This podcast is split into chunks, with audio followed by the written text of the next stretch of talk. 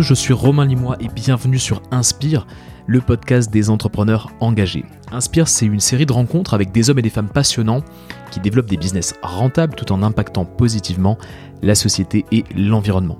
Alors vous l'avez remarqué, ça fait un petit moment que je n'ai pas sorti euh, d'épisode. Euh, en fait, ben, j'étais assez focus, assez euh, concentré sur le développement de mon activité. Mais je vous rassure, Inspire revient encore pour 4 épisodes que je vais sortir dans les prochaines semaines.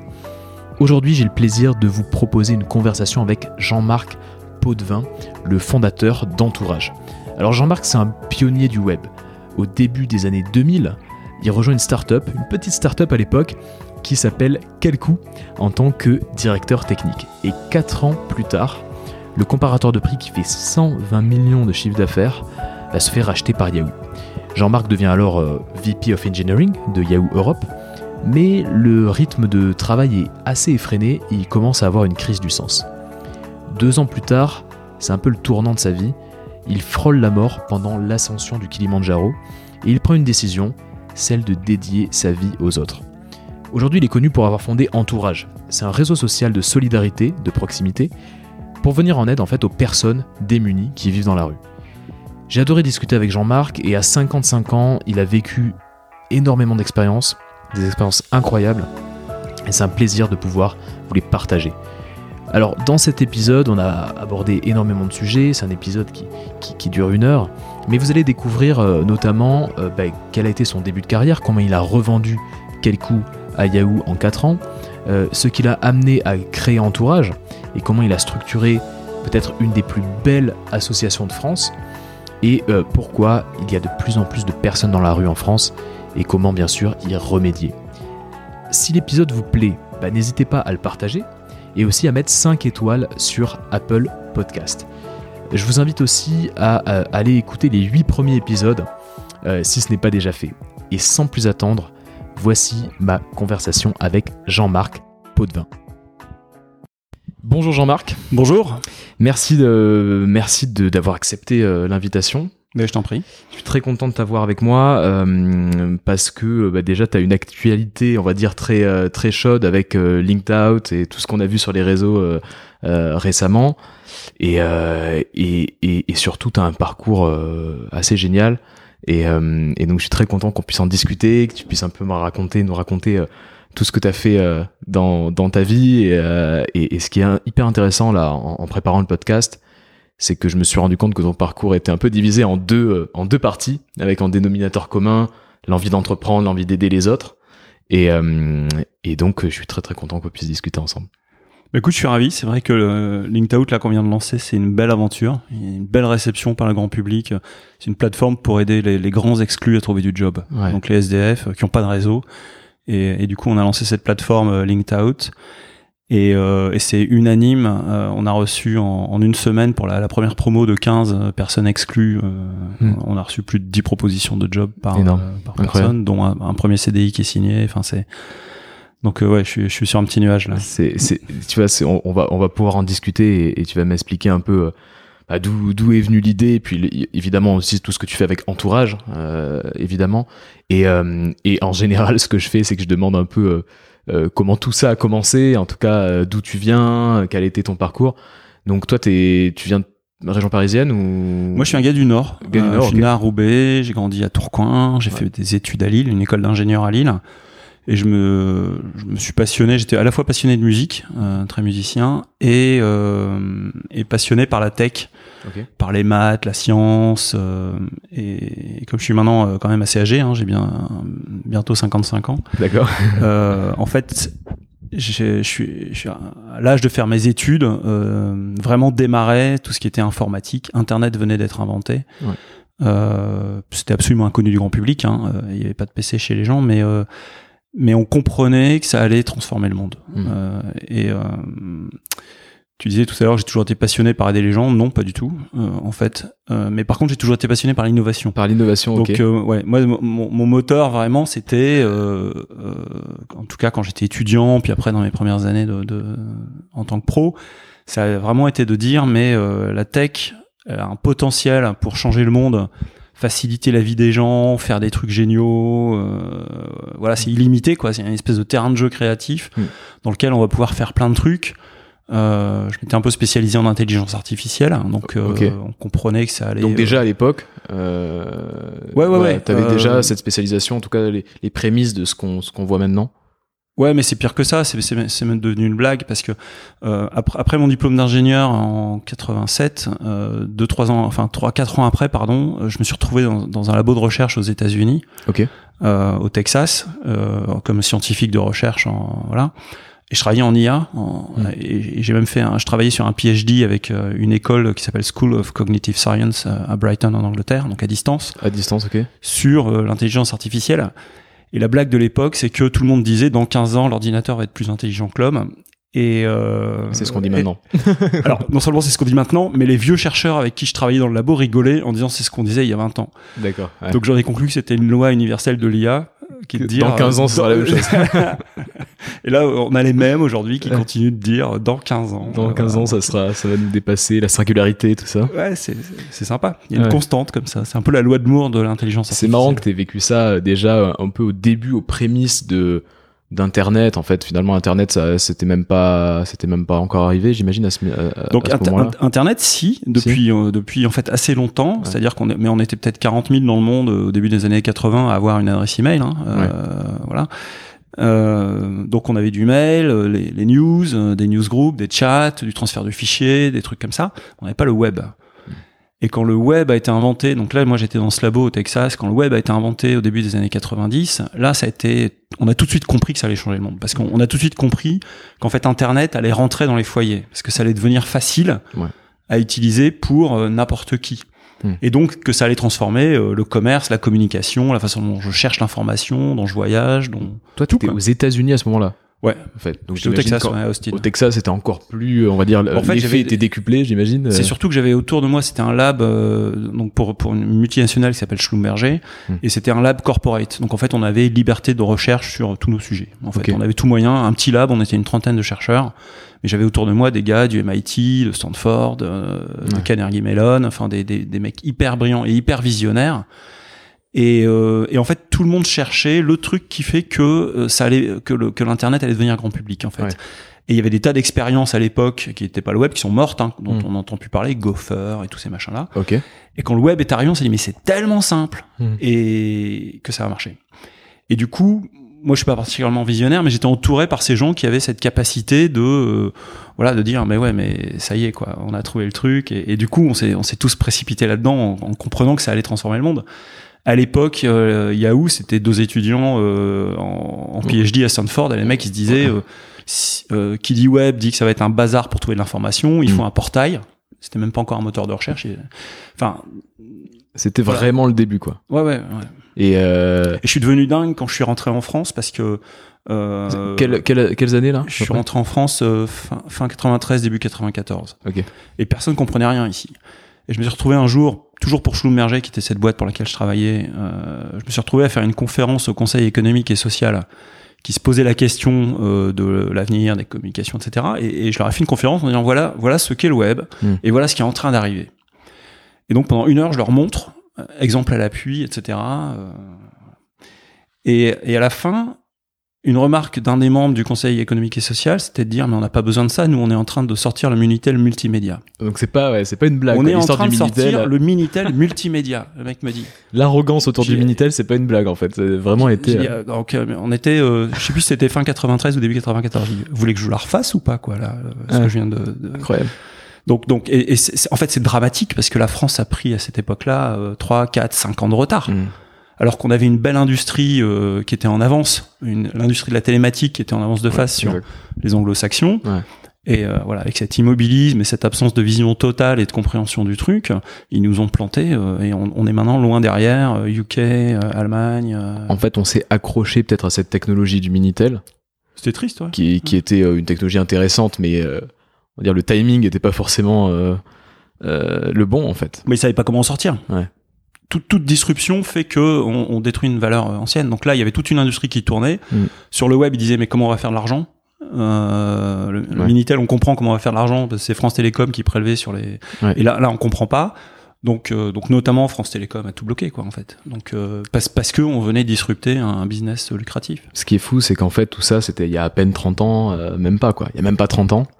Et, et quand on voit où on en est aujourd'hui, on pourrait pas vivre sans, on pourrait pas vivre sans ah Internet. Ouais, et, c'est marrant qu'il y, ait, y, a eu un peu cet immobilisme dès le début, en tout cas cette cette ouais, cette façon de réagir quoi. Tu tu te retrouves comment à travailler chez euh, quel coup? Euh, En fait, c'était quoi? T'étais CTO Ouais, CTO de quel coup? Euh, en, fait, en fait, j'avais continué ma carrière chez Schlumberger euh, dans la R&D, dans l'engineering, pour faire des tas de produits et des tas de trucs qui m'intéressaient bien. Et c'est un de mes copains qui en fait était parti de de, de quel coup Dominique Vidal, qui est aujourd'hui un, investisseur chez Index et qui, qui a fait des, un, tas de succès dans les investissements en Europe notamment Criteo, euh, notamment des, des, des, très belles boîtes comme ça. Ouais.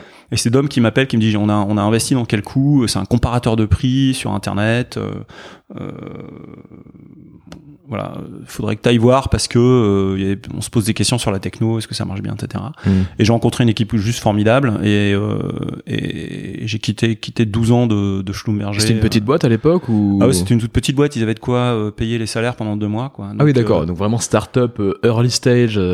Ouais, ils venaient de, faire une première levée, mais euh, ils étaient en train d'essayer de faire une seconde levée. Ouais. Euh, avec une techno qui venait de l'INRIA, euh, donc qui avait été développée par des chercheurs de l'INRIA euh, euh, et Bull. Donc c'est une technologie qui avait été récupérée de ce truc-là. Et, et, voilà. Et donc en fait, je me rappelle très bien, c'était Pierre Chapas qui était le qui était le, le, le, le CEO et que, que je rencontre pour la première fois. Et il me dit mais euh, mais Jean-Marc, tu vas arriver à 35 ans, euh, tu vas bientôt faire ta crise de milieu de vie. À mhm. cet âge-là, euh, soit tu divorces, soit tu quittes ta boîte et tu rentres dans une start-up. Ouais. Et donc, du coup, t'as préféré rentrer dans une start-up Ouais, je suis toujours marié. Et et, c'était une superbe aventure. Donc tout le monde m'a dit mais t'es fou euh, parce que euh, quel coup à l'époque ils avaient de quoi payer les salaires pendant deux mois. Ouais, C'était risqué entre guillemets. En fait, en même temps, on me proposait un poste de direction générale chez dans une une des divisions de Schlumberger. donc qui était une division euh, mondiale de, de produits euh, qui m'intéressait. La même semaine, on me propose ce job-là. Et, et qu'est-ce qui fait que du coup tu choisis l'alternative, on va dire plus risqué, plus plus fun, l'aventure quoi. Un ouais, mais c'est ça, c'est plutôt un, un, goût pour l'aventure et puis vraiment de, de, de, de changer quoi, ouais. tout en restant dans ce que j'aime faire, c'est-à-dire l'innovation. Mm. Les gens nous disaient ça marchera jamais parce que personne va jamais acheter sur internet. Euh, moi j'ai besoin de voir les objets, de les toucher avant d'acheter, ce qui est juste ridicule, mais en, en tout cas c'était la pensée dominante euh, euh, en ces années-là. On trouvait à peine à vendre vraiment les CD et les livres à peu près à ce moment-là quoi. Hein, donc et deuxièmement, les gens nous disaient, personne va, euh, les commerçants sont pas fous, hmm. et ils vont pas aller sur un comparateur de prix pour aller euh, volontairement se, se, mettre en comparaison les uns les autres. Ils ont, ils ont tout à perdre. Et euh, quatre ans après, on avait, je sais plus, 3, 30 millions de visiteurs uniques dans neuf pays hmm. euh, en Europe. On avait des dizaines de milliers de commerçants qui, nous, qui venaient, donnaient leur catalogue produit tous les jours, voire qu'on allait crawler plusieurs fois par jour pour vraiment avoir les prix à jour et on faisait un carton euh, on faisait un carton. Ouais, et... alors ça s'est pas fait gratuit hein, c'était énormément de travail. Ouais. Euh, ça a même été pathologique à mon sens. C'est-à-dire qu'on travaillait euh, juste comme des chiens quoi. Ouais. Euh, tout le temps je recevais un appel euh, parfois, euh, seul moment où je pouvais parler vraiment à Pierre, euh, c'était après minuit, quoi. Donc hmm. on se démarrait des conf calls. Les conf calls de nuit. enfin, c'est beaucoup de travail. Quoi. Donc il y a vraiment un côté pathologique de la. Avec le recul, tu dirais que c'était trop, enfin. Ah ouais, ouais, ouais, c'est malsain. Euh, on s'en rendait pas compte, mais il y a une, il y a un excès dans la, la course à la réussite, hmm. la course à, à la gloire d'une certaine manière, la course à l'argent la course euh, au succès. Euh, alors, en soi, le succès, c'est pas mal. Ouais. Mais il y, y, a eu beaucoup, beaucoup d'argent investi dans le, dans le projet. Parce qu'en fait, on a, la première année, on a fusionné avec cinq startups. Ouais. Euh, donc, une tous les deux mois à peu près, euh, qui étaient partout en Europe. Okay.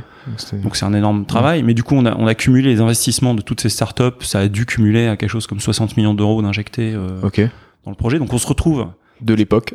Euh, ouais, on se retrouve avec des moyens quasi infinis. Ouais. Enfin, c'est c'est c'est un peu pornographique quoi. Mmh, euh, il y, a un côté euh, too much quoi. Mmh. Euh, le, la, la, seule limite c'était le temps. En disant faut aller vite. on a que 24 heures dans une journée. Ouais. comment on fait pour optimiser Et du coup, l'argent c'est bon. Et on... du coup on consomme le temps.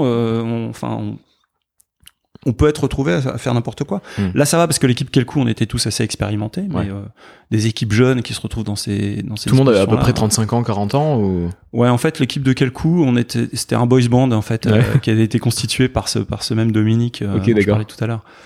Euh, que de qu'une équipe très expérimentée. C'est lui qui avait ouais, on avait tous dans nos domaines ouais, dans nos c'est un boys band. Dans, nos domaines, on avait chacun 10 euh, à 12 voire 15 ans d'expérience à l'international, soit en communication, soit en, en bizdev, soit en marketing, soit en tech. T'avais jamais pensé à l'entrepreneuriat avant quel coup pas vraiment. Moi, je, moi, je viens d'une famille d'entrepreneurs. Mon grand-père était, était, entrepreneur, hein, donc euh, euh, je l'ai vu planter sa boîte. Donc je sais aussi. Enfin, c'est pas lui qui l'a planté, mais ouais. j'ai vu sa boîte se planter et, les huissiers venir saisir sa maison parce qu'il avait parce qu'il avait mis sa maison en caution. Enfin, donc je sais ce que c'est que le, mm. le, le, ce métier entrepreneur.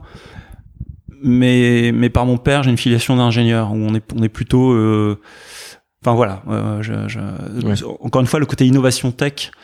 Donc là, avec quel coup ça combine euh, on, est, on, est très proche. Euh, enfin voilà, j'intervenais dans toutes les décisions de la boîte, etc. Parce que la tech dans un business comme quel coup, c'était euh, plus de 50% de du sujet, quoi. Euh, ne serait-ce qu'en termes du nombre d'effectifs, etc. C'est un mm. moteur de recherche. Mm. Donc c'est pour un ingénieur, c'est assez passionnant. Ouais. Qu'est-ce que, euh, enfin, qu'est-ce que t'en, qu'est-ce que t'en tires du coup de cette expérience-là? Vous êtes resté combien de temps euh, à bosser chez quel coup ça, ça, a duré combien de temps cette aventure? Quel coup On a mis 4 ans pour pour ensuite atteindre un niveau de business où on était sur un trend annuel de 120 millions d'euros de chiffre d'affaires en, ah en tendance. En et, 4 ans. Ouais, et, et du coup qu'on vend à ce moment-là à Yahoo au printemps 2004. Ouais. Euh, Yahoo étant à l'époque l'acteur dominant, c'est un peu le Facebook d'aujourd'hui, quoi. Donc euh, l'acteur massivement dominant euh, worldwide, qu'on connaissait parce que tous les ans on allait aux États-Unis rencontrer les, les, acteurs de l'internet. Ok. Et, et, Yahoo US avait dit mais c'est dingue ce que vous avez fait en 4 ans en Europe. nous nos équipes Europe elles végètent plutôt, voire elles sont un peu déclinantes. Mm. et du coup ils ont racheté, ils nous rachètent et, euh, et ils mettent l'équipe de quel coup à la tête de Yahoo Europe. Ok, d'accord. Donc en fait, euh, Dominique devient président de Yahoo. Euh, moi, je deviens VP de l'engineering. Euh, donc oh, c'est une belle marque de confiance. Ça se fait pas toujours comme ça, j'ai l'impression. C'est assez unique parce qu'en fait, on, on, ouais, on les a rachetés avec leur argent quelque part. Enfin, c'est-à-dire que euh, c'est l'équipe l'équipe qui a été rachetée qui a organisé la fusion, en fait, le merge, et, et, qui derrière était dans l'opérationnel et tout. Et moi, je suis resté deux ans encore avec. Deux ans encore, ok. pour pour bah, pour faire cette fusion et puis pour. Euh, Donc là, euh, quel coup pendant quatre ans, rythme effréné. Euh, Yahoo, euh, bon, c'est peut-être un petit peu différent en termes, en termes de, je sais pas, de rythme, de quotidien. Euh, T'es plus, euh, t'es plus patron de ta boîte, il euh, y a peut-être des enjeux plus. Bah oui et non, disons que là, là, on se retrouve dans une grosse boîte. Je connaissais les grosses boîtes avec Schlumberger, donc on hmm. on retrouve dans une grosse boîte avec des matrices à 12 dimensions.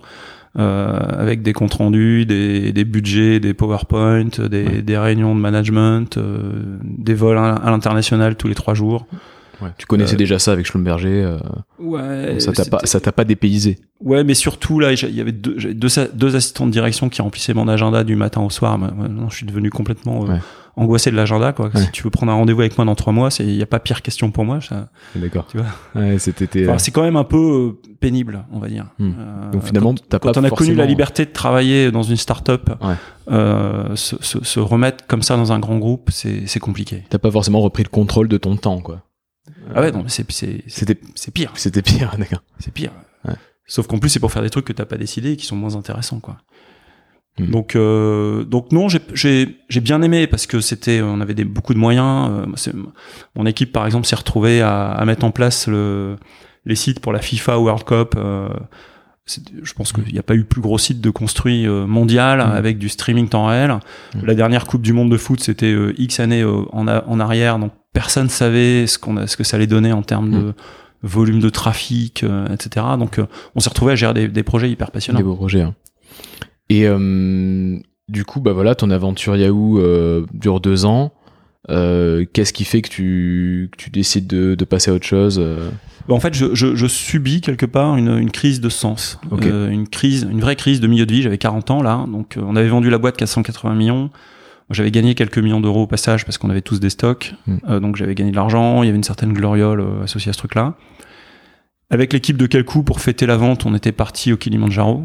Euh, donc on était une petite dizaine euh, là-haut, quoi. Et, euh, et en, dans l'ascension du Kilimanjaro, je, je fais un œdème pulmonaire pendant la nuit, euh, à 4000 mètres d'altitude. Donc j'ai les poumons qui se remplissent d'eau. Hmm. Euh, la nuit, il fait moins 15, on était dans des petites tentes, deux par deux. Euh, on, on va réveiller le guide. Le guide dit, je peux pas vous descendre ici parce que le, en fait, si on descend pas tout de suite, on, on meurt. On meurt noyé. D'accord. Euh, on meurt étouffé. En haute montagne, c'est une mort, une mort stupide. Hmm.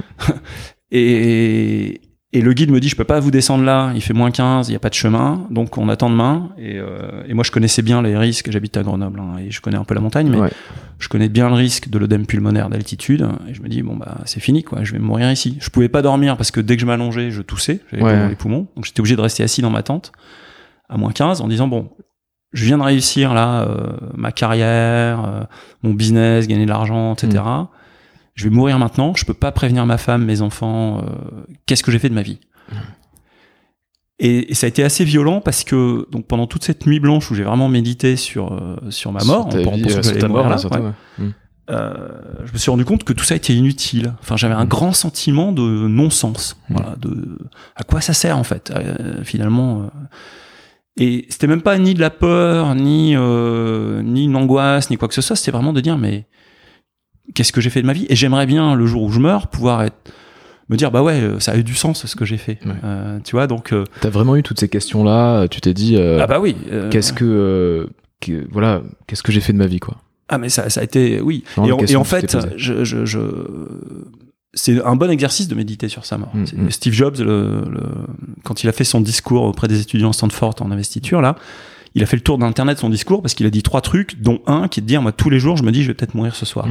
À cause de, de son cancer. hein. donc euh, et, et il disait euh, c'est grâce à ça quelque part que je peux mettre en perspective ma journée. Je, peux- Mm. je peux mettre en perspective mes actions parce que si je comprends la finalité, si je comprends que je peux mourir ce soir, qu'est-ce que je fais de ma vie? Est-ce que je, je parle dans un micro, là, un podcast à des gens qui vont m'écouter dans quelques temps? Hmm. Ou est-ce que je me précipite chez moi pour embrasser ma mère quoi? Mm. Ou, Ouais. ou, ou j'appelle ma femme pour lui dire je l'aime Mm.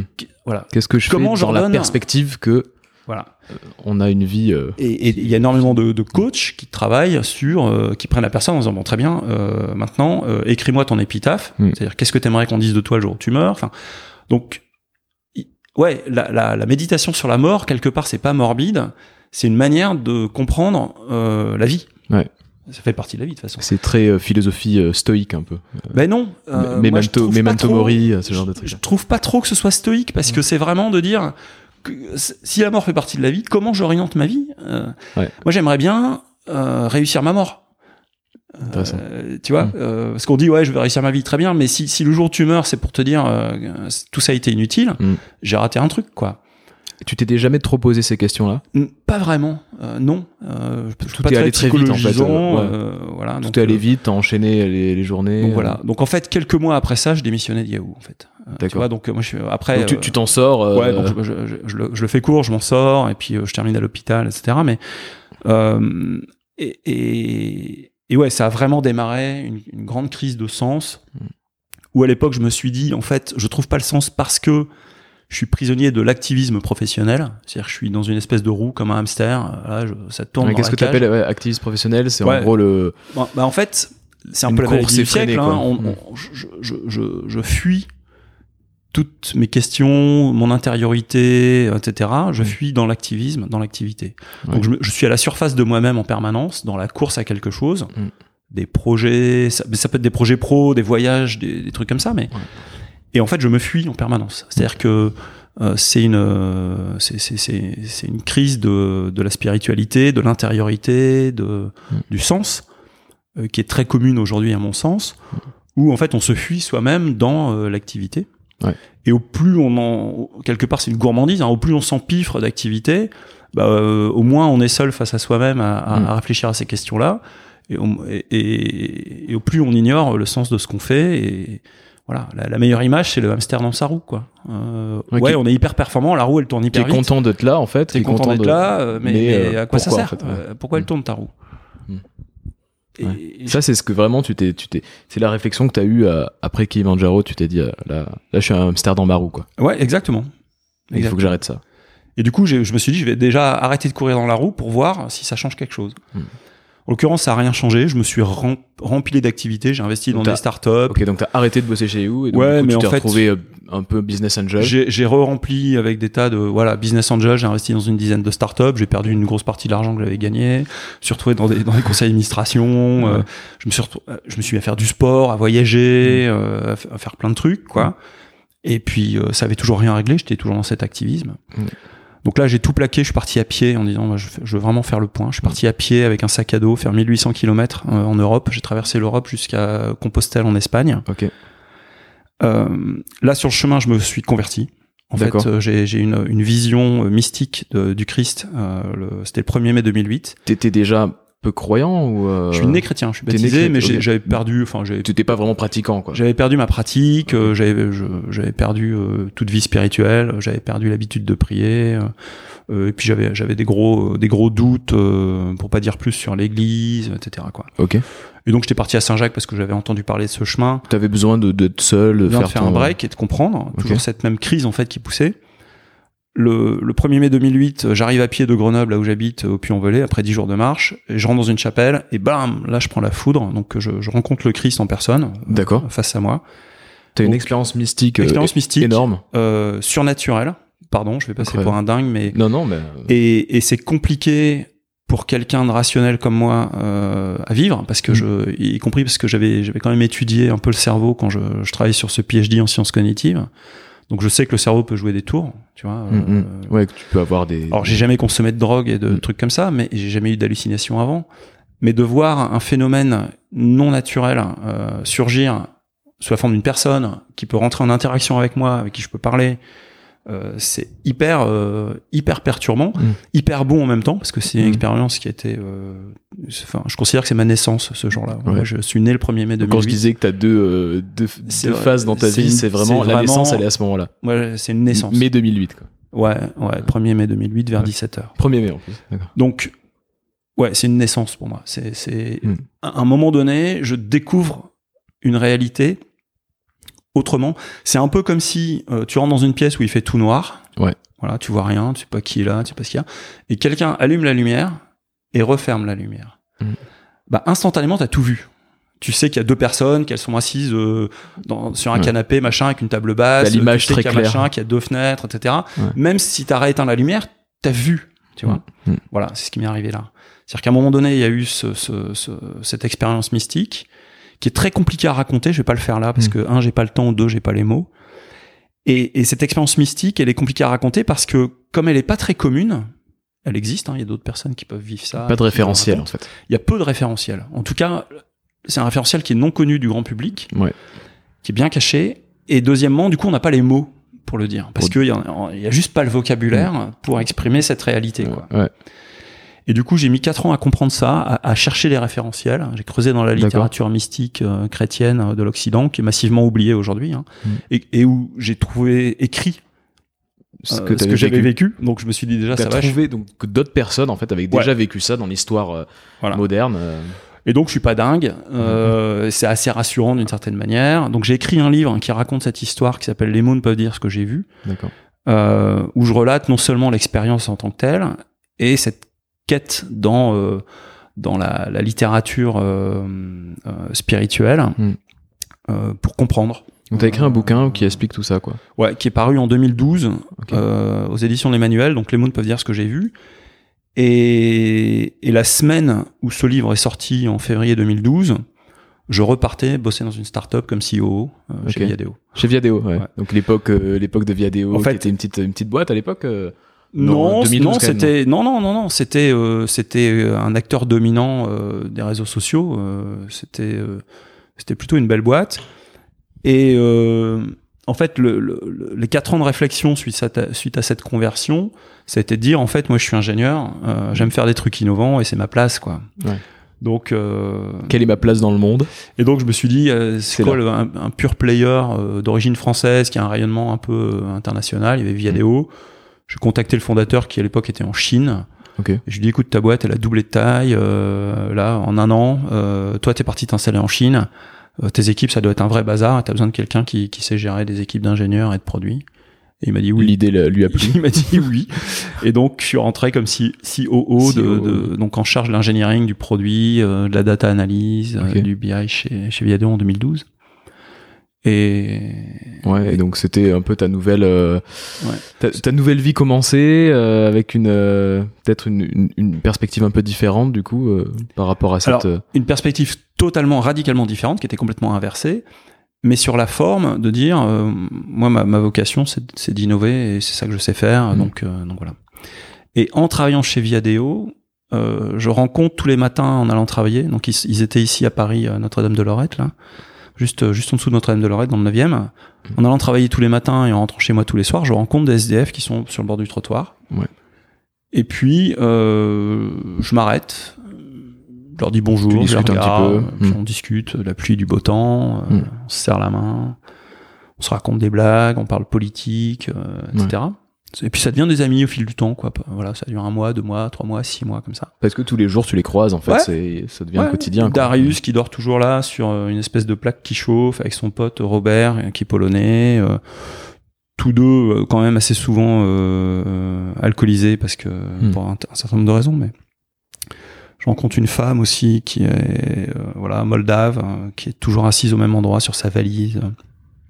Des gens qui vivent des, des situations qui sont assez terrifiantes d'un point de vue humain. Ouais.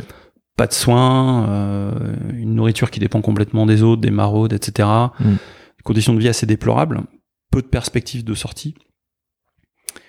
Et, et ces gens m'ont bouleversé parce qu'ils m'ont dit des choses qui m'ont complètement déplacé. Euh, je vois passer 3000 personnes tous les jours, il y en a deux qui me disent bonjour. La solitude, ça tue. Euh, un bonjour, ça vaut 100 sandwichs. Mmh. Euh, J'ai l'impression d'être un sac poubelle sur le bord du trottoir. Donc ça, c'est tout ce qu'on t'a dit, c'est des vrais. Ouais. Des vrais alors que, alors qu'on peut avoir en tête que il a besoin de 2 euros, qu'il a besoin d'un sandwich, qu'il a besoin d'une couverture, euh, je sais mmh. pas quoi. Euh, il me disait un, une immense souffrance de d'être non considéré, non regardé, d'être invisible. Et il m'a dit, on est, c'est Laurent, il m'a dit, on est invisible dans la rue. Les gens ne nous voient pas. Mm. Donc, de pas exister, en fait. J'ai pas de prénom. Si j'ai pas de conversation avec personne, si j'ai pas de conversation, si j'ai pas de prénom, si on me regarde pas, mm. et quand on me regarde, si on me regarde comme un sac poubelle, je suis même plus vu comme un être humain, mm. quoi. Donc, et, et, et, et, de comprendre, parce que ces gens me l'ont expliqué, hein, que, euh, ça, c'est une souffrance qui est beaucoup plus forte encore que tout le reste. Ouais. Et indirectement, si je me mets à leur place deux minutes, euh, qu'est-ce qui me motiverait à m'en sortir C'est-à-dire à essayer de me, de me soigner, de prendre soin de moi, tout simplement, de me laver, d'essayer de m'habiller proprement, de d'essayer de, de, de, me ré, ouais, de, de, me réinsérer, de, réinsérer trouver un job. Société, si personne me connaît, mmh. euh, s'il n'existe pas si en tant que pas, comme en fait. Si j'existe pas. Ouais. Et, et, en fait, en regardant le, le, magnifique travail fait par tout le secteur social et tout le secteur associatif, on se rend compte que euh, y a énormément de gens qui, qui se décarcassent pour eux, mm. Euh, qui vont chercher à leur donner des domiciliations, des soins, des retours au droit, euh, euh voilà, des, de la nourriture, etc., etc. Mais ces associations, elles sont démunies par rapport à cette question du lien social et de l'inclusion dans ouais. la société. Ouais. Ça, c'est le rôle du citoyen, c'est le rôle de, de, toi, de moi, de, de tous ceux qui nous écoutent c'est le rôle de chacun. Mm. Et, et, je peux être le gouvernement ou je peux être le, le, le patron d'une grande association, d'une grande ONG euh, humanitaire. Je peux pas décider de l'inclusion sociale et de la façon dont les gens vont regarder ces personnes. Ouais. Or, c'est leur grande souffrance. Et du coup, me vient l'idée de lancer un réseau qui s'appelle Entourage, mm. qui va viser ça. Ce qui est donc un. Donc là, on est en 2012. Euh, alors, on est entre 2012 et 2014. Mm. Euh, donc pendant deux ans, je côtoie ces personnes. Je comprends ça, ces problèmes, mm. euh, progressivement, parce que c'était pas évident au début. Euh, en même temps, il m'entraîne dans un tas de galères. Ouais. Un jour, Darius, je le vois en train de pleurer. Et je mentionne son nom parce qu'il est décédé maintenant, donc euh, je le mets pas en danger en mentionnant son nom. D'accord.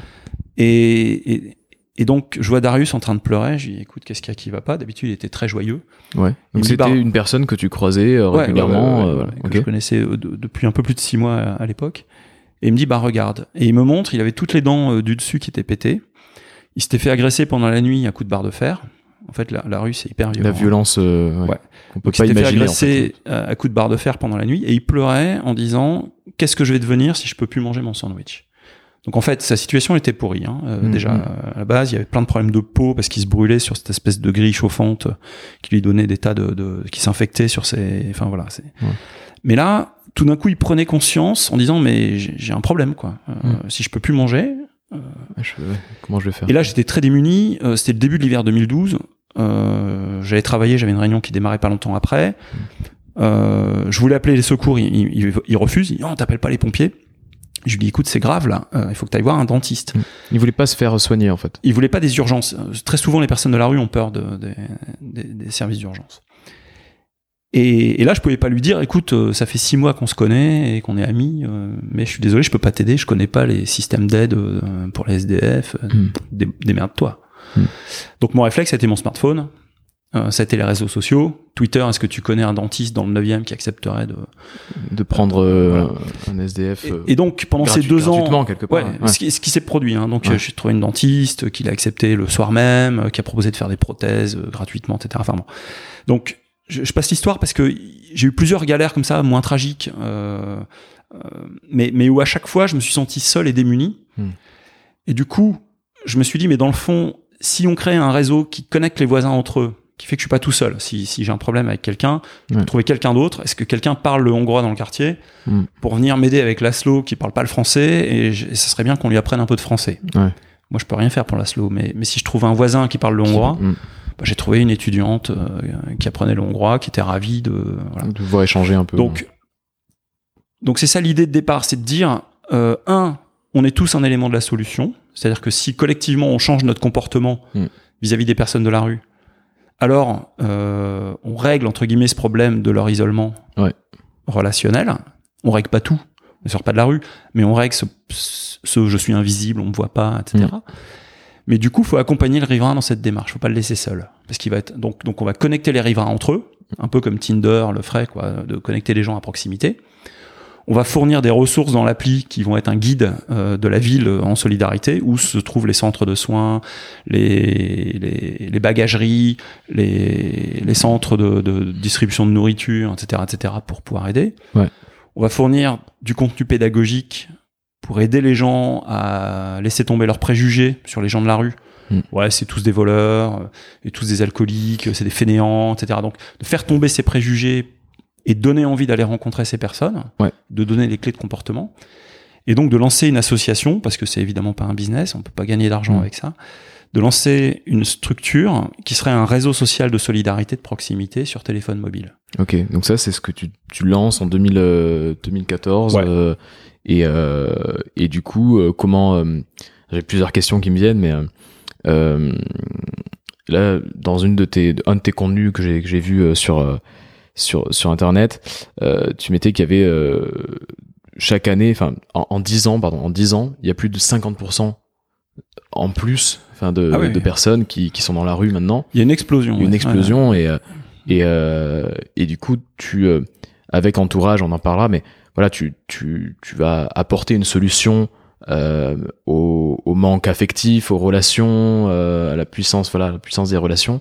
Mais comment, comment t'expliques en fait qu'il y ait cette explosion de gens dans la rue euh, et que euh, et que voilà on se retrouve un peu euh, c'est un réel c'est un réel problème qu'on arrive qu'on n'arrive pas à, résoudre, non, seulement non seulement les chiffres sont assez alarmants en effet mais le, pire c'est que récemment c'est une explosion du nombre de femmes et enfants. Donc spécifiquement mm. Euh, les, les, sources de ça, il y en a, il y en a des multiples sources, hein, mais il y a, il y a toujours des ruptures relationnelles très anciennes, très fortes, très mmh. puissantes. Donc, l'aide sociale à l'enfance est le premier fournisseur de SDF aujourd'hui. C'est en fait des familles éclatées qui euh, ou qui laissent des enfants euh, menacés dans leur propre famille. Ces enfants sont placés ouais. euh, et très souvent à 18 ans ils sont mis de, ils sont mis dehors avec leur sac en disant bah l'aide sociale à l'enfance on s'occupe de toi jusqu'à tes 18 ans et ensuite bye bye. Mmh. Donc si en plus c'est quelque chose qu'on sait pas vraiment, tu vois, je viens d'apprendre ah ça. bah c'est c'est première euh, première source d'arrivée à la rue, euh, c'est des enfants de la DAS, anciennement de la DAS, d'accord. Donc donc des violences subies dans enfants ou donc dans un milieu qui qui devrait la famille qui devrait être censée protéger l'enfant mm. qui en fait est, est toxique. Ouais. Donc ces enfants sortiraient de ces familles qui peuvent être toxiques euh, euh et sont pas voilà, peuvent être baladés de mm. foyers d'accueil en famille. Et à la majorité. Et, et, et du coup, peu d'attaches, peu de réseaux, donc peu de liens, peu de liens humains. quelque part, ils ont, ils, ont appris que l'autre était un danger potentiel. Donc une, perte de confiance dans l'autre, une perte de confiance en soi. Mm. Voilà. Euh, énormément de ruptures familiales, des divorces compliqués, des violences conjugales, des choses comme ça. Les arrivées à la rue, c'est multifactoriel. Hein. Il n'y a pas une histoire. Il y a, autant d'histoires que de euh, personnes. Par contre, on empile toujours un tas de problèmes. Mm. On va cumuler un tas de problèmes.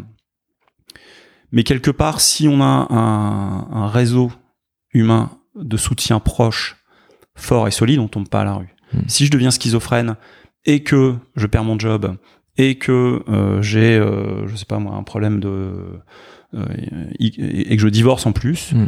je vais pas tomber à la rue si euh, j'ai gardé ma famille, si j'ai gardé un réseau d'amis. Hmm. Si j'ai pas ce réseau, quand je vais cumuler ces problèmes, je, je vais, je, je risque de tomber. Donc un, des facteurs, c'est souvent le manque en fait de réseaux proches, euh, voilà. de soutien. Quoi. Je pense que plus fondamentalement, pour répondre à ta question sur l'explosion, il y a un deuxième phénomène qui se passe, qui est euh, un, total, un totalitarisme de nos sociétés, qui est l'individualisme. Hmm. C'est l'individualisme intégral. Ouais. C'est-à-dire qu'on construit aujourd'hui des générations d'hommes et de femmes euh, sur la performance individuelle sur l'accomplissement de soi, mm. euh, sur voilà l'épanouissement de soi, sur la réussite personnelle, la réussite à l'école, la réussite professionnelle, etc. Mm. C'est très bien, mais qui sont très auto-centrés et qui sont très voilà. Donc si t'es performant, tu vas réussir. super. Mais en fait, c'est très violent pour celui qui tombe ou pour le grain de salle ou celui qui a pas cette chance d'être dans un environnement qui lui permet de, de, réussir. Donc en fait, on est collectivement responsable. Je, je dis pas ça pour culpabiliser, hein, mm. mais pour prendre conscience qu'en fait on a créé, on a une vision de l'homme aujourd'hui, une anthropologie euh, très euh, narcissique de, de l'homme qui est là pour s'accomplir, pour se réaliser soi, lié à la performance surtout. Lié à la performance, lié à la, c'est une forme de toute puissance de l'homme sur lui-même. Mm. dont la seule finalité c'est son propre son propre être, la glorification de son être et de son ventre, et qui en fait à la fois ne rendent pas heureux ceux qui réussissent, mm et euh, détruisent ceux qui peuvent pas jouer à, cette course-là. Donc il y a une forme de société assez violente qui en réalité rejette du coup celui qui est non fonctionnel, celui qui peut plus euh, être dans cette course à la performance, qui est pas opérationnel et, qui est pas opérationnel. Donc plus fondamentalement encore, je pense que ces explications de, de destruction des, des, des, corps sociaux intermédiaires, qui peuvent être la famille ou les réseaux de proximité, je pense que plus fondamentalement, il y a une, une vision de l'homme faussée et qui, euh, qui crée ce problème et qui le, et qui le multiplie. Donc, euh, et, entourage, ce que j'espère vraiment, c'est que euh, là, on vient de le présenter comme étant un système qui vient aider les SDF euh, grâce aux, voisins. Mm. Mais moi, j'ai autant appris de ces personnes de la rue qui m'ont fait autant de bien, mm. voire plus que peut-être que ce que je leur ai apporté. Et toutes les personnes qui vivent l'expérience, en tout cas chez Entourage, et qui nous en parlent d'aller à la rencontre de, de, ces, de ces personnes grands exclus, eux-mêmes en sortent bouleversés, mm. bouleversés, parce qu'ils vont sortir avec une une vision de l'humanité qui de l'humain qui est différente. Ils vont ils vont élargir leur vision, euh, laisser tomber des peurs, laisser tomber des préjugés, rencontrer l'autre qui est très différent de moi ou que je crois très différent de moi, mais qui va me faire grandir en réalité. Et, et ça quelque part. Euh, c'est nature peut-être à adoucir euh, cette violence dont je parlais. Ce que tu disais dans un de tes, euh, une, une, de tes interventions, de tes, de, tes TEDx, c'est qu'en gros, euh, la, la personne qui est dans la rue, elle vit dans l'instant présent.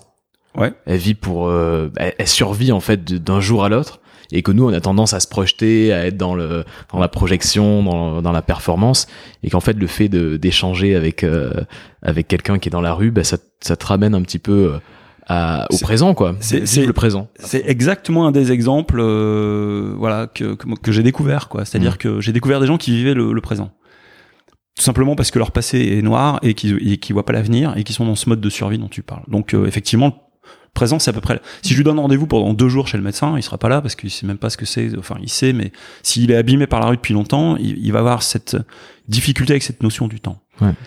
Mais par contre, le présent, c'est là où se passe la vraie vie. Et nous, on est toujours en fuite dans nos projets euh, où on est en train de ressasser notre passé. On est rarement vraiment présent, rarement présent à l'autre.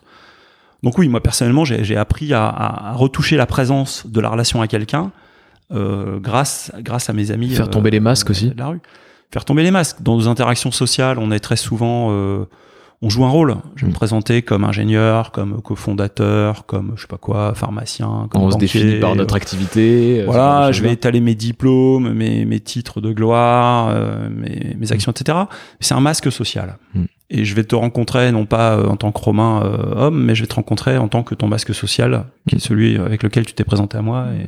Et, et, on va parler de masque à masque, un peu comme au théâtre, quoi. Hein, D'accord. Mm. Et, et, et, si je vais rencontrer une personne qui est à la rue, euh, elle a pas de masque. Hein. donc, euh, et le mien, euh, elle en a rien à foutre. Mm. Euh, je vais pas venir lui dire, tu sais, moi je suis directeur, directeur, j'ai machin, j'ai ceci. t'as un prénom et t'es là et qu'est-ce que t'as à me raconter, quoi. Donc, donc oui, il y a, y, a, y a, une espèce de vérité sur l'instant présent, de vérité sur la relation. je, je, dis pas qu'il y a que la vérité, hein, il y a mm. aussi beaucoup de beaucoup de d'autres de, choses, mais euh, une liberté de parole que je trouve euh, chez ces gens que je trouve pas ailleurs quoi. Euh, ils sont capables de dire des choses extrêmement crûment par, parfois avec beaucoup de beaucoup de justesse quoi. Mm. donc je pense qu'il y a une force de, de, de, de, de vie. Enfin il y a, il y a une force de, perception du monde chez ces personnes qui sont qui sont des grands exclus euh, une forme de sagesse qui pourrait être euh, apporter de nouveau au monde contemporain, aux, gens qui sont inclus, euh, toi comme moi. Hein. Mm. Donc euh, et donc je pense que c'est de nature à, à, adoucir, à faire du bien à l'ensemble de la société c'est pas juste les voisins bien portants qui viennent aider ces pauvres malheureux. c'est bilatéral. Ouais, et on a construit entourage dans ce sens, en, créant une relation symétrique. Je peux pas dire sur entourage je suis SDF par exemple. J'ai pas une case à cocher. Oui, d'accord. Euh, donc donc c'est pas un réseau d'aide. Hmm. C'est pas un réseau où il y a des bénévoles. C'est des voisins euh, qui entre eux créent des choses ensemble et on va fêter l'anniversaire euh, d'Eric euh, et on hmm. va ensemble faire une pizzeria avec lui et ou elle et tu comprends? C'est, Comment euh, comment ça se passe euh, opérationnellement pour monter euh, ce genre de bah, ce genre de, d'aventure là quoi? Tu te tu te monter chez Viadeo j'imagine que tu connais un certain nombre de personnes qui peuvent un peu t'aider à monter ça ou tu arrives à convaincre des gens alors en fait de, de te rejoindre? Enfin pour prendre pour prendre le temps d'étudier si vraiment c'était une bonne idée ou pas j'ai mis un an et j'ai, j'ai quitté en fait mon quitté, Viadeo pour hmm. vraiment me donner du temps et trouver des discuter avec des associations etc donc j'ai créé les statuts un an après, fin 2014. Et après, en fait, ça a été étonnamment assez facile euh, grâce à mon réseau. C'est-à-dire que très vite, j'ai eu un énorme réseau d'entrepreneurs et d'entreprises qui sont venus me dire, maintenant Jean-Marc, ton idée, elle, a l'air vraiment géniale, t'es tout seul, on vient t'aider. Le patron d'Octo Technologies qui m'a dit, mais moi, je, euh, viens parler aux ingénieurs, quand ils sont en intercontrat, ils vont te développer des protos, on va te faire ça gratuitement. Le patron d'Atlaïs, qui est une boîte qui fait de la RH et du marketing et de la finance à temps partagé pour des startups, mm. il m'a dit, mais attends, moi je vais te gérer ta compta, euh, ta RH, euh, ton siège social, euh, etc. Sympa. Patron de TBWA à Paris ici, qui m'a dit, mais attends, là il faut que tu communiques. Si tu veux un réseau, il faut communiquer au grand public. Moi je suis pas un communicant. c'est mon métier. Lui il me dit, c'est mon métier. il m'a mis ses meilleurs stratégiques planeurs. Ils m'ont fait une plateforme de marque, des vidéos, un logo. Euh, enfin, donc donc j'ai eu accès à des, à des professionnels qui assez spontanément euh, ont dit on vient t'aider. Et puis des fondations assez vite. Euh, et la, la, la, plus déterminante, ça a été la fondation Bettencourt-Schuller, mhm. Euh, qui, qui, a dit mais euh, nous on t'accompagne sur trois ans. Et là, financièrement, on va te donner des moyens financiers sur trois ans pour pouvoir professionnaliser ton, ton action. Donc j'ai donc j'ai pris le risque à ce moment-là de recruter mes trois premiers CDI. Ouais. Parce qu'évidemment, quand tu es une asso et que ben, tu vois, t'hésites. Ouais, forcément, c'est pas la même logique. Euh. Donc là, j'ai commencé à, à, à, staffer vraiment euh, une équipe, voilà, début 2016. Euh, juste après, euh, pas très longtemps après, on gagne par le vote du public, on gagne le soutien d'un projet qui s'appelle La France s'engage, ouais. qui est un truc que le, le Palais de l'Élysée avait monté sous le oui oui c'était sous François Hollande. François Hollande exactement. Voilà. Et donc, euh, donc là, deuxième gros soutien financier qui arrive avec une belle reconnaissance parce que euh, bah, d'une certaine manière, il y a quand même un jury qui sélectionne, même si c'est le vote du public à la fin, mais il y a eu tout un travail de sélection du sur dossier, la pertinence, sur l'intérêt de ce que vous donc, faites. tout d'un coup, voilà. Donc euh, euh, la fondation Caritas, c'est beaucoup de, beaucoup de fondations d'entreprises aussi, euh, de particuliers, de grands donateurs qui ont commencé à venir. Donc pour répondre à ta question, en fait, ça a été facile. C'est-à-dire que les gens ont été touchés par la cause très vite ils ont été intéressés par l'innovation qui est pas tant technique, hein, c'est pas tellement l'appli mobile entourage qui est intéressante, mm. c'est l'innovation sociale. Ouais. C'est l'idée de dire on bouge le grand public sur une action sociale alors que jusque là c'était réservé euh, aux associations ou, aux, travailleurs sociaux. Là donc chacun peut. Donc les gens ont été touchés par l'innovation et il faut que j'avoue que mon réseau a fonctionné, c'est-à-dire que j'ai monté ça, j'avais presque 50 ans. Euh, j'aurais monté ça à 20 ans, ça aurait été galère. Hmm. Euh, non mais c'est intéressant de, de parce que là, ce recul là parce qu'effectivement à 50 ans t'as ouais, construit pendant ça fait, voilà. 30 ans que t'es dans es dans le business tu fais des choses incroyables. Je connais plein de gens euh, les gens me connaissent aussi. Ils font confiance. Ils font confiance ils savent que je, je suis pas complètement délirant que voilà. Et, et, du coup ça aide beaucoup quoi.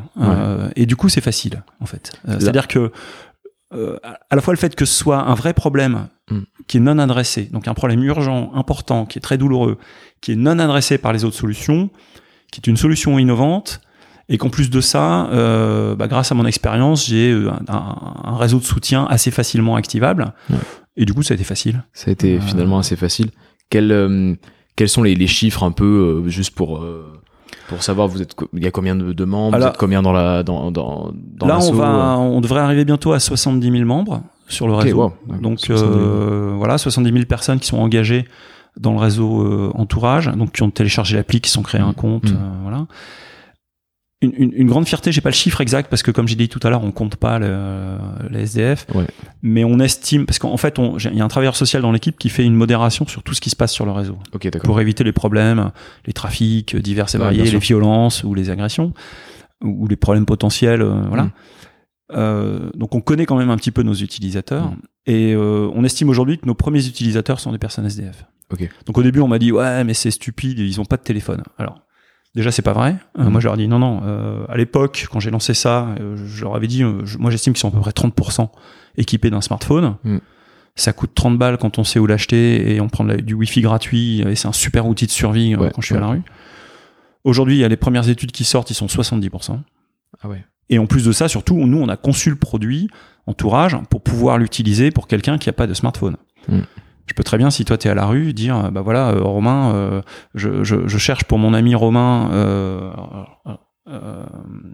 qui parle pas le français, mm. cherche quelqu'un qui parle l'hongrois, c'était l'exemple que j'avais tout à l'heure. Je peux très bien l'utiliser si toi t'es pas sur Entourage. Tu vois. auquel cas, mm. quelqu'un va me contacter par Entourage et je vais te mettre en relation. Donc c'est une techno avec une médiation humaine toujours. Donc voilà, donc 70 000 membres, principaux utilisateurs aujourd'hui, en tout cas des actions à succès sont les SDF eux-mêmes.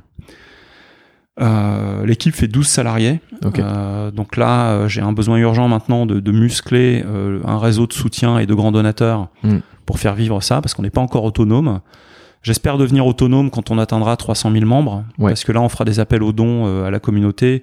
Et, si on ramène quelques euros par membre, hmm. rapidement, on peut faire. Après, on est, on est autonome, voilà. Donc, euh, donc là vraiment ceux qui nous écoutent, si euh, voilà, s'il y a des, si vous avez des, des, envies de nous aider, euh, voilà, c'est un vrai challenge pour moi de comment comment on continue de faire grossir cette équipe. Comment on peut te, j'allais te poser la question en fin de en fin de podcast, mais comment on peut on peut te contacter, voilà, si quelqu'un nous écoute et a envie a envie d'aider Entourage euh, Voilà, bah on est, on est donc sur le, site, c'est entourage.social. Euh, les applis s'appellent Entourage. Euh, vous pouvez aider en devenant bénévole, c'est ce qu'on appelle des ambassadeurs. Mm. vous pouvez aider en donnant, vous pouvez aider par vos compétences. On cherche des développeurs bénévoles pour un, un, réseau de développeurs. On peut faire ça via le site directement. Bah, il y a, y, a, y a un email contact sur le site contact à entourage.social, dans lequel derrière on réoriente. suivant la nature de la, la proposition de l'aide. Ouais. Euh, des entreprises, euh, nous on considère que les entreprises sont des voisins comme les autres. Donc en fait, les collaborateurs de l'entreprise qui tous les jours viennent travailler pour faire gagner de l'argent à l'entreprise et gagner eux-mêmes de l'argent, ils passent devant des personnes qui sont potentiellement à la rue, devant le siège social ou devant leur bureau. Ouais. On considère que c'est la responsabilité sociale de l'entreprise. C'est dans sa RSE, enfin c'est son cercle d'influence. Ses collaborateurs, ils vont fumer dehors, ils vont manger, ils vont prendre le taxi, euh, ils croisent ces personnes tous les jours. Comment l'entreprise considère cette grande pauvreté qui est à ses portes mm. Et est-ce qu'elle a quelque chose à dire? Donc nous, on intervient dans l'entreprise avec les personnes de la rue avec qui on a co-construit Entourage. J'ai oublié de le dire, mais en fait, euh, la sauce est construite avec des gars de la rue. D'accord. Au cœur de la gouvernance, on a un comité de la rue euh, avec qui on prend toutes nos décisions, produits, de com, etc. Et donc avec ces personnes du comité de la rue, euh, on mène des actions en entreprise de sensibilisation et de pédagogie. Mm.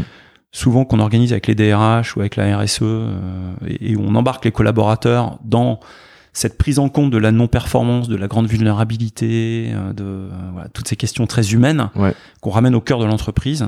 Euh, et du coup, voilà, s'il y a des entreprises qui nous écoutent, on a, on a des, des, des, des très belles actions qu'on peut mener ensemble, qu'on a menées aussi bien dans des grands groupes que dans, dans, des, dans des PME. Hein. Euh, pour, pour faire passer le message, pour euh, voilà, qui expliquer votre action. Euh. Voilà, et qui, qui amène un discours très humain et un, même les équipes à travailler ensemble. Il y, a, il y, a, des gens qui nous ont dit, mais en fait, vous faites du team building solidaire, quoi, parce que il y a des équipes qui travaillent ensemble qui se sont découvertes autrement quand elles se sont mises à parler avec des, des gars de la rue qui ont leur âge. Elles se sont mises elles-mêmes à, à témoigner leurs propres difficultés à rentrer en relation avec des personnes en grande exclusion ou au mm. contraire, enfin, leur engagement. Donc il, y a, il se passe des très belles choses quand entourage intérieur en entreprise. Justement, tu, tu, parles de ce lien avec les entreprises. Là, vous avez sorti un, on va dire une, une initiative qui a, qui a, vraiment buzzé, qui est Linked Out. Ouais. euh, notamment, ça a buzzé sur LinkedIn justement. Euh, Est-ce que tu peux nous, nous en parler? Est-ce que d'où ça vous voilà d'où ça vous est venu? En fait, euh, ouais. Ça a bien, enfin, ça a super bien fonctionné. Si tu veux, moi, je, je, du, du, coup, je côtoie vraiment quotidiennement des, des, des personnes de la rue depuis de, depuis le début de cette aventure. Et il y a souvent des gens qui ont des talents, qui ont des expériences professionnelles, qui parlent plusieurs langues, enfin chacun avec son, son histoire différente. Et il y a une énorme injustice, c'est qu'aujourd'hui pour trouver du travail, tu as besoin d'un réseau. Ouais. Euh, et tout le monde le sait. Enfin, euh, si je suis sur LinkedIn, c'est bien, c'est bien pour ça. Et je vais développer mon, mon personal branding, tu en sais quelque chose. Enfin, tu vois, je vais, mm. je vais développer mon image de marque et mon réseau pour m'aider peut-être même à m'orienter, à trouver des idées de job, pour trouver des contacts, pour me recommander, pour hmm. relire mon CV, euh, etc., etc. Et donc c'est une énorme injustice parce que ces gens qui ont des talents et qui sont prêts à travailler, alors pas tous, certains sont sont, sont, sont pas prêts à travailler, ouais. mais certains d'entre eux sont vraiment prêts à travailler, ont cette motivation, euh, ont des talents et de l'expérience, zéro chance de trouver un emploi, zéro, zéro. Euh, ouais, c'est impossible. Zéro. Voilà. Sans, Leur situation euh, fait sans que... réseau, zéro. Et l'idée, euh, qu'on avait testé, j'avais j'avais j'avais euh, posté le CV de, de Kenny que je connais euh, depuis plus de deux ans maintenant. Kenny a une trentaine d'années et euh, c'est typiquement un enfant qui est sorti de l'aide sociale à l'enfance dont okay. on parlait tout à l'heure, d'accord? Donc il s'est retrouvé à la rue même avant ses 18 ans. Et et Kenny, euh, vraiment une grande motivation pour bosser, pour s'en sortir et tout. Je poste son, son CV sur mon Facebook euh, perso mm. en disant bon, on va aider Kenny là, faut trouver un truc, Mm. faut se bouger quoi. Mm. Le soir même, j'avais 200 partages sur le post avec Énorme. le CV. Mais ouais, parce que les gens ont envie d'aider. Bah. Donc 200 partages, euh, un SMS euh, de quelqu'un qui me dit je suis une amie euh, de machin qui, voilà, qui avait vu le post, qui dit moi j'ai fondé une entreprise. Est-ce que vous pensez que Kenny euh, pourrait être intéressé? Donc je l'appelle. Mm. Elle m'a dit voilà voilà le type de poste que- auquel je pense pour lui. Je lui dis mais ça me paraît idéal. euh, je pense qu'il pourrait très bien faire ça. Et le donc ça c'était le 22 novembre. Le 11 janvier il démarrait en CDI. Incroyable. Il y est toujours là. On est en Mm. on est en juillet. Donc Donc ça lui a permis Donc- de donc sortir de sa situation. euh, Donc l'idée c'est ça. L'idée ouais. c'est de dire est-ce que je peux offrir mon réseau? J'ai la chance d'avoir un réseau, toi t'en as un, il y a Mm. beaucoup de gens ont du réseau, que ce soit leur famille, leurs amis, leur réseau d'école, leur réseau associatif, leur réseau professionnel, etc. Est-ce que je peux offrir mon réseau à ces personnes qui n'ont pas de réseau? Mm. Pour ça il faut que je la connaisse un peu. Donc je vais la rencontrer. Euh, pour pouvoir la on fait- recommander, on pour fait pouvoir connaissance. la présenter. Et, euh, et, et je vais l'accompagner après, parce qu'évidemment, le jour où Kenny démarre son travail, euh, la veille, je l'appelle en disant bon, euh, tout va bien, t'es sûr demain, vas-y à fond, te décourage pas. Et puis je l'appelle le soir, ça s'est passé comment ta première journée? Enfin, Mm. donc il y a bien du lien qui est au cœur de, ce- de ce truc-là, quoi. Ouais. Et, et la puissance du réseau. Donc l'idée, c'est Linked Out, offrez votre réseau à ceux qui en ont pas. Donc en fait, on Mm. va faire une plateforme dans laquelle on va pouvoir viraliser les CV de, de, de ces personnes en galère. Ouais. Alors, on a aussi réinventé le CV, c'est-à-dire que tu peux pas faire un CV euh, linéaire, euh, un peu standard, Ouais, bien il sûr. y aurait plein de trous, ce serait un peu compliqué. Donc on a pris un parti pris très fort d'humaniser le CV. Donc on met euh, une Ouais. belle photo sur un tiers de la page, Mm. avec un verbatim de la personne. On va insister sur ses soft skills, et ses caractéristiques humaines. Je suis bienveillant, je suis souriant, je suis à l'heure, je suis dynamique, Mm. je suis drôle, euh, euh, je suis fiable, enfin je sais pas. Donc toutes ces caractéristiques-là. On va pas cacher la galère. Euh, Mm. à rien. Donc euh, on va dire ouais, euh, bon j'ai des épisodes compliqués, mais euh, tac tac, j'ai vraiment une motivation pour m'en sortir. On va mettre la des références dans le CV. Ouais. Donc voilà, il y a un tel qui me qui me soutient. Donc voilà, vraiment un choix très délibéré d'un CV réinventé et très en humanisé. Mm. Voilà. voilà. Bon, là, LinkedIn, c'est une expérimentation. Hein. Pour l'instant, on expérimente avec une promo de, de 15, euh, ouais, 15 personnes. Euh, très intéressant. On n'a pas encore, on a, on a, on a un site qui, pour l'instant, qui met en, en, valeur ces CV et qui permet de les, de les, viraliser sur les réseaux sociaux, donc mm. partager sur Twitter, Facebook, LinkedIn. Euh, derrière, on est en train de bâtir avec des partenaires, avec Sherit, euh, on a d'autres partenaires comme la Fondation Caisse d'épargne Rhône-Alpes et l'Institut Randstad qui, qui, se sont associés au projet euh, pour derrière développer vraiment toute une mécanique et une plateforme pour passer à l'échelle le dispositif. Hmm. Là, les premiers résultats, donc ça fait quoi une dizaine de jours qu'on a lancé LinkedIn, euh, LinkedOut, pardon. euh, c'est hyper encourageant. Ouais, non, on, a reçu plus de 10 demandes d'emploi, 10 propositions d'emploi par par personne. Par, CV, par personne. Dont des boîtes, euh, donc ça en personnalisé. Hein. Euh, plus des boîtes qui nous ont dit, euh, nous, on, vous, on, vous, prend 50 personnes, des, des, des packages. Truc juste hallucinant. Il y a un retour des entreprises hein, qui était hallucinant. J'ai il y a Abdul qui, qui, démarre le 12 août dans la restauration, il signe mm. un CDI. On va signer bientôt un deuxième CDI, alors que c'est. J'ai vu passer Abdul euh, la ce matin. Donc, euh, sur LinkedIn. Je suis hyper content. Ça reste une expérimentation. Ouais. C'est prometteur. C'est pas juste du buzz de CV, c'est-à-dire que c'est un parcours, euh, linked out. Mm. Donc, on recrute des coachs bénévoles, donc qui vont être des bénévoles euh, du grand public, qui vont aider la personne à relire son CV, euh, à l'accompagner, à la motiver. Euh, on a des partenariats associatifs avec des gens qui vont préparer à l'entretien, avec des chantiers d'insertion qui vont. Euh, enfin bon, donc donc donc c'est un dispositif. C'est beaucoup plus qu'un buzz mm. de CV. Euh, c'est un dispositif complet, c'est un parcours, etc. Mais le, le cœur du concept, c'est bien le réseau. C'est de dire, nous en réseau, on peut faire quelque chose. Voilà. Euh, et Pôle Emploi, il n'a pas ce réseau. C'est pas une critique de Pôle Emploi, mais euh, une fois qu'il aura aidé la personne à, hmm. à, publier son CV et à, regarder les offres d'emploi, euh, ça s'arrête là. Euh, là, c'est un réseau humain de gens qui sont pas des pros, euh, mais qui vont se retrousser les manches et qui vont dire ok on va t'aider quoi hmm. et on va on va te trouver du boulot donc aux auditeurs là, qui, qui voient passer Linked Out euh, sur sur le réseau bah, partager et enfin partager quoi faites, carrément faites profiter de votre réseau à des gens qui n'en ont pas. Et grosso modo, c'est exactement ça. Et c'est hyper facile. C'est un partage, c'est un petit mot d'accompagnement, c'est un soutien. Euh, ça peut être, euh, je, veux devenir bénévole euh, chez, chez Entourage, LinkedIn Out et, mm. et, accompagner une personne en particulier. Euh, donc il y a plein de manières de s'engager qui sont, qui sont assez simples en fait. Hein. Je vois que le temps passe. J'ai quelques petites questions là en cinq minutes. Est-ce que tu as un bouquin qui a un peu, qui t'a marqué dans ta vie ou qui que, que, tu relis régulièrement, euh, que tu pourrais partager aux, auditeurs euh, Alors, un livre euh, C'est une super mauvaise question pour moi parce que je lis à peu près 5 livres en parallèle tout le temps. Je suis un énorme lecteur. T'es un gros lecteur Ah ouais, ouais, ouais. je me nourris beaucoup de sources très très diverses et euh, des romans, des non-fictions. Euh. Ouais, donc euh, donc là je vais voilà bah, les, des livres que je suis en train de lire en ce moment qui me passionnent, tu vois, La liberté pour quoi faire de Bernanos, mais j'ai même pas terminé, je suis en train de le lire. Ouais, ok. Mais il y a, y, a, vraiment un livre que j'ai lu et que je lis en boucle, donc j'en dois je dois en être à ma dixième lecture mais j'ose même pas le recommander parce que c'est un livre de mystique. Euh, c'est le, le, livre qui a été le plus lu dans toute la chrétien, toute l'histoire de la chrétienté après la Bible, qui a été écrit par un auteur inconnu il y a plusieurs siècles et qui est quasiment illisible pour, un, pour, pour nos auditeurs, quoi. Qui est l'imitation de Jésus-Christ. Mais je conseille pas de le lire parce que c'est. Enfin, c'est pas forcément accessible euh, comme ça, quoi. non, Ça, ça, va même être. Euh, ça, ça, va, ça pourrait rebuter. Euh, ok. Donc euh, mais bon, tu l'as relu quand même dix fois, donc euh, ça, bah, ça t'a marqué toi en tout cas. Je, je, je, le lis, je lis un chapitre tous les soirs. D'accord, ouais, euh, d'accord, tu le relis. En fait, c'est un ensemble de quatre livres, hmm. donc donc ouais, ça, ça, nourrit ma vie spirituelle. donc évidemment, en tant que chrétien, je peux conseiller que la lecture des évangiles. Hein. Ouais. Enfin, tu vois, c'est hmm. c'est quand même la, la, la, la source, quoi. et c'est très beau, et il y a énormément de gens, même non croyants, qui qui s'en inspirent. Euh, parce que c'est des valeurs d'amour, euh, de gratuité, de don, de soi, de, de respect de la personne. Euh, enfin voilà. Donc, et puis c'est les, fondamentaux qui ont structuré toute la civilisation. Ouais, occidentale. voire, les, voire les civilisations, parce qu'en fait c'est d'abord une religion, elle n'est pas occidentale, hein, elle est sémitique. Donc c'est une religion qui vient d'Asie, en réalité, enfin de, mm. de, de, du Moyen-Orient. Mm mais ouais, ça a marqué l'Occident, ça a marqué, ça a marqué beaucoup de, pays euh, en Afrique, etc. En Chine aujourd'hui.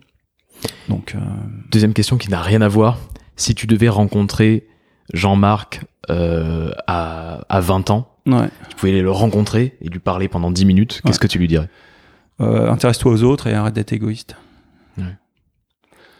À 20 ans, j'ai été hyper passionné par plein de trucs, mais c'était, je, pensais à moi, hmm. euh, pas en mal, hein, c'est pas, ah euh, j'étais pas non plus un mauvais bougre, mais, hmm. mais, ouais, c'était, et c'est déjà pas mal de s'occuper de soi. Je dis pas qu'il faut pas le faire, hmm. mais je trouve avec le recul que, ouais, que je, j'étais beaucoup, je le suis toujours d'ailleurs, mais j'étais tellement orgueilleux, tellement ouais, plus auto-centré, tellement égo, etc. Je, je suis encore parce que c'est des, voilà, c'est, mais j'essaie de lutter contre, mais. Mmh. c'est intéressant d'avoir ce, ce recul-là. Dernière question, si tu avais un conseil à donner à des, des personnes qui ont envie d'entreprendre ou qui ont envie de développer ce genre de d'activité comme tu, tu, le fais avec entourage, euh, quel serait le quel serait le conseil que tu pourrais donner à des auditeurs qui se disent moi aussi j'ai envie d'avoir de l'impact, l'impact positif et j'ai envie de voilà d'entreprendre. Sois fort et très courageux. Hmm. ça, me paraît ça me paraît une bonne ça me paraît une bonne une bonne phrase de fin. Euh, Est-ce que tu as quelque chose à rajouter? Non, euh, si, si ce n'est euh, bah, de te remercier pour le temps que tu que tu passes à essayer de, de de, de, faire parler des, des, personnes diverses et variées. Ah, merci à toi de, de, me donner un petit peu de ton temps, c'est super. Et d'essayer d'inspirer un petit peu tout le monde. Quoi. On a tous besoin d'être inspiré par les autres et, euh, et de s'écouter. Donc euh, euh, là, j'ai beaucoup parlé, donc euh, j'espère que j'ai pas, pas, saoulé tout le monde. Et, euh, Aucune chance. bah écoute, merci beaucoup et à une prochaine fois. Ça marche, merci à toi et bah merci à ceux, à tous ceux qui ont qui sont restés jusque là quoi. Merci Jean-Marc. Avant de vous quitter, vous pouvez euh, retrouver les notes de l'épisode sur euh, inspire-podcast.com. Et évidemment, si cette conversation vous a inspiré, n'hésitez pas à mettre 5 étoiles sur Apple Podcast et surtout à en parler autour de vous. Je vous dis à très vite pour un prochain épisode.